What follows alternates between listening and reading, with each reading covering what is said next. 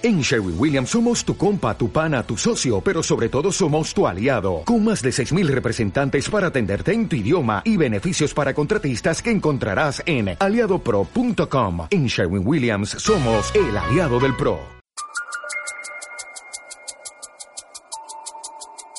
Cada que se pueda un texto o un pretexto. Hoy, ¿quién soy y de dónde vengo? Mi nombre es Fernando, Luis Fernando, y mis amigos me conocen como el cuentero. Mi canción favorita es La Lora, de Enrique Balleste. Mi padre es Guillermo, José Guillermo, el hombre más honesto que conozco, trabajador, silencioso, melancólico, aguerrido. Su canción favorita es Jornalero, de Pepe Aguirre. Fue obrero en una fábrica de baldosas más de 30 años sin consideración, sin vacaciones o primas o seguro de salud o abono a pensión o liquidación. Enriqueció a dos patrones. Bueno, yo también aporté porque fui obrero 10 años en la misma fábrica. Mi padre ahora es vendedor de chance y lotería. Trabaja al día. Yo ahora soy sociólogo y también trabajo al día. Mi madre es Edelmira, doña Mira, y es la octogenaria más hermosa que conozco. Su pasión es visitar amigas y caminar. Le tiene pavor a los médicos y su canción favorita es Fiesta de Serrat.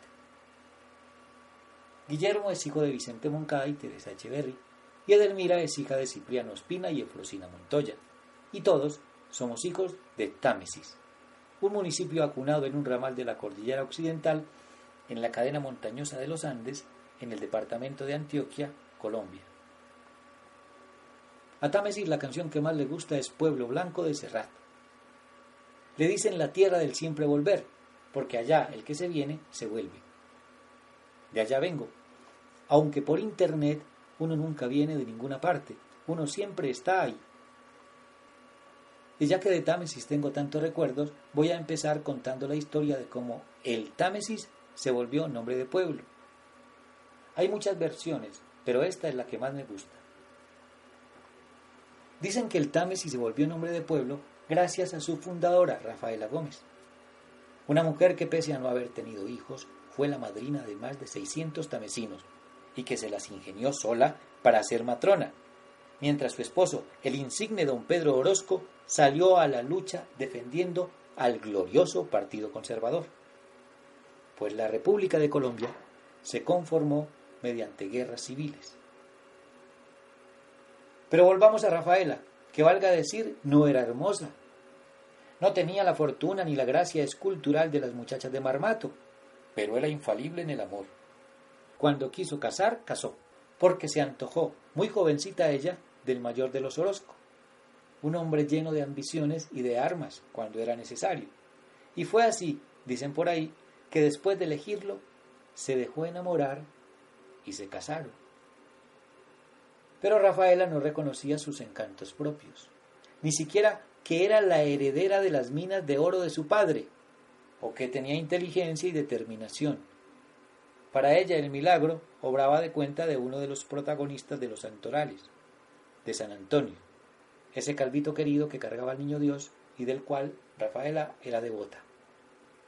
La historia de la fundación de Támesis ocurre en 1858, pero inició en 1857 cuando Pedro buscaba dónde esconderse de un gobierno liberal y Rafaela le aconsejó que en vez de meterse al monte como topo, hicieran un pueblo propio, y fue así como Pedro Orozco y todos sus hermanos y otros cuantos familiares salieron con picos y con palas camino a un lote de su propiedad que iba desde el nacimiento de un ramal de la cordillera occidental hasta el alto de la torre, hoy nombrado como Cristo Rey. El alto de la torre llamaba la atención porque desde lejos se erguía acompañado de varias cascadas que les garantizarían agua, y salieron hacia allí. Cuando llegaron, escogieron el sitio más plano, hicieron el pueblo, y Rafaela no dudó en ponerle de nombre San Antonio. Y a partir de ese momento en la localidad de San Antonio, sería ella, doña Rafaela, la que le daría nombre a las cosas recién inventadas, a los niños por bautizar, a lugares recién descubiertos o a riquezas naturales como una de las cascadas de agua que después de caer desde la montaña formaba un río. Un río que dividía el caserío en dos y al que nombró como el Támesis, pues la neblina del territorio le recordaba a Londres. Que si conoció Inglaterra personalmente o de oídas, no se sabe, pero eso es lo que se dice. A todas estas, el río Támesis resultó ser un peligro. Cuando descubrieron que salía de la montaña tras atravesar un túnel subterráneo de varios kilómetros y cuya boca podría taparse algún día y generar una avalancha de roca y lodo que los cubriera a todos, cundió el pánico. Entonces, el cura, en plena misa de gallos, en todo el púlpito, pidió que el río pasara a llamarse San Antonio, buscando que el río, o mejor dicho, el santo, fuera patrono y protector.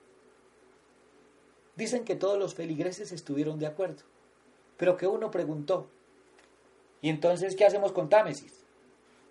Y hubo silencio.